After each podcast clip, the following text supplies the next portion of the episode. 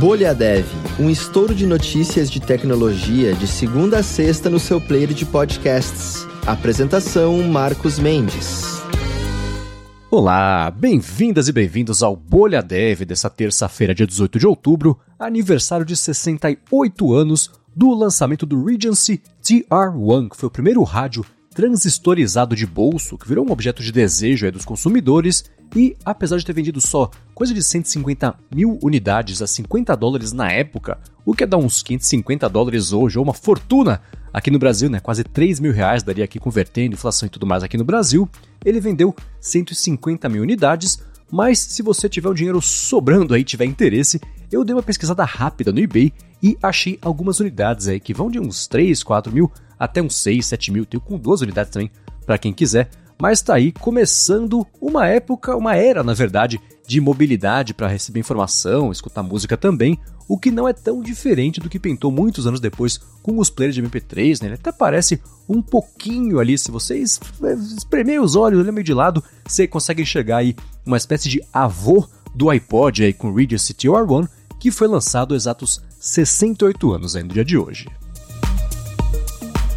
Muito bem, ó, começando com as notícias do episódio de hoje, pintou um puxão de orelha aí do Linus Torvalds pra galera de desenvolvimento. Ele falou pra galera de desenvolvimento não adicionar código nos últimos dias da Merge Window, o que veio junto aí do lançamento do primeiro release candidate para a versão 6.1 do projeto. O Torvalds falou que ele fica frustrado com as pull requests atrasadas e mencionou que as duas semanas aí de prazo entre cada merge servem para que ele possa analisar as coisas.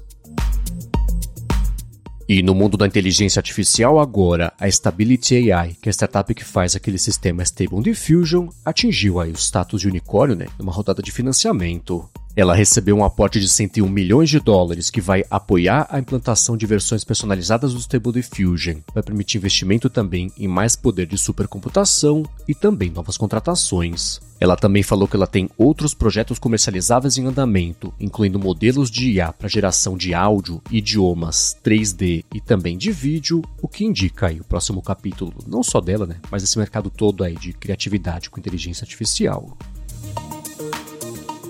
Bom, e falando do Brasil aqui agora, vai ser nessa quinta-feira, provavelmente, a criação das primeiras unidades do Real Digital. Ao contrário de criptomoedas, o Real Digital é uma CBDC, que é Central Bank Digital Currency, e vai ser centralizada e emitida também pelo próprio Banco Central. Algumas das vantagens dessa Central Bank Digital Currency são, por exemplo, que ela não exige uma conta bancária e facilitaria conversões de viagens internacionais, e ela vai ter paridade aí ao real tradicional. Agora, uma outra coisa que virou notícia aqui também no Brasil é que o 5G elevou a velocidade média da internet móvel no país em 40% para 31 MB por segundo. Dentre as operadoras, a Claro apresentou a maior média de download com 37,1 MB por segundo, depois a Vivo com 28,2, TIM com 25,9 e a Oi com 15,7, o que é a mesma ordem em relação à latência e também consistência. Esse desempenho, inclusive, fez o Brasil saltar da 80 para a 65 posição no ranking que avalia a banda larga móvel em 139 países. Bom, e mais uma coisa bacana que está pintando sobre o Brasil é que começou o evento Robótica 2022 e que espera reunir até 10 mil pessoas. O evento reúne estudantes, professores e professoras, instituições também de pesquisa para apresentar soluções e projetos e tem entrada gratuita. Ele vai até esse sábado, então 22 de outubro, no campus do Centro Universitário da FEI, isso lá em São Bernardo do Campo.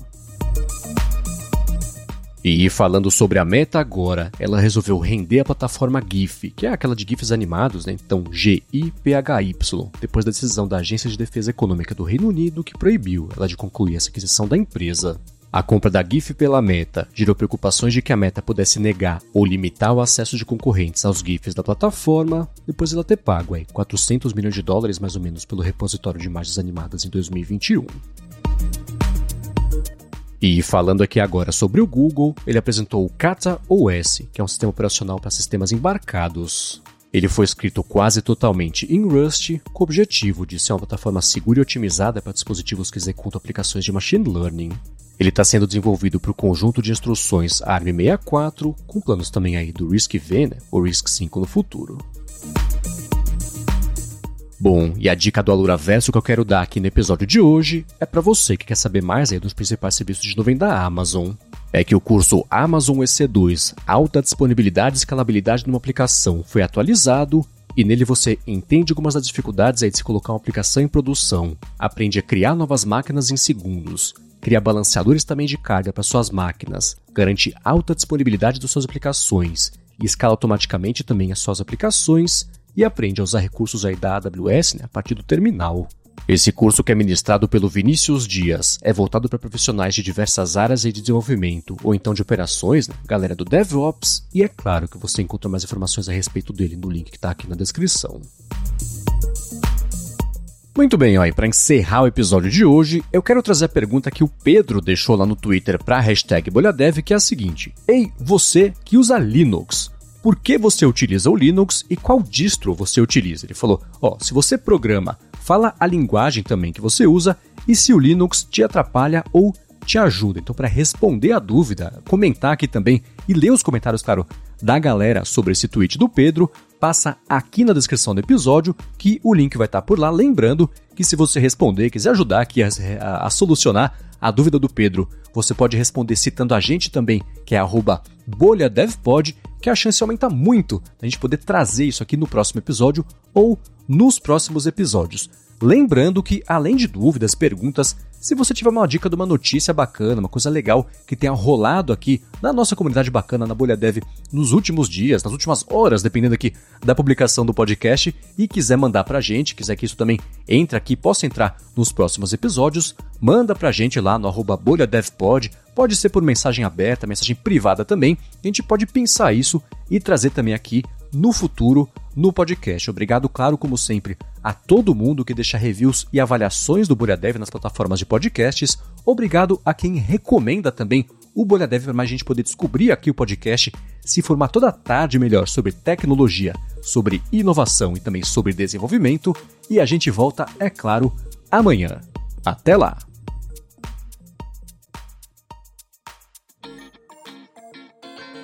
Você ouviu o Bolha Dev, oferecimento alura.com.br e Felipe Deschamps Newsletter.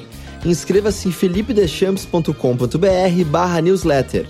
Edição Rede Gigahertz de Podcasts.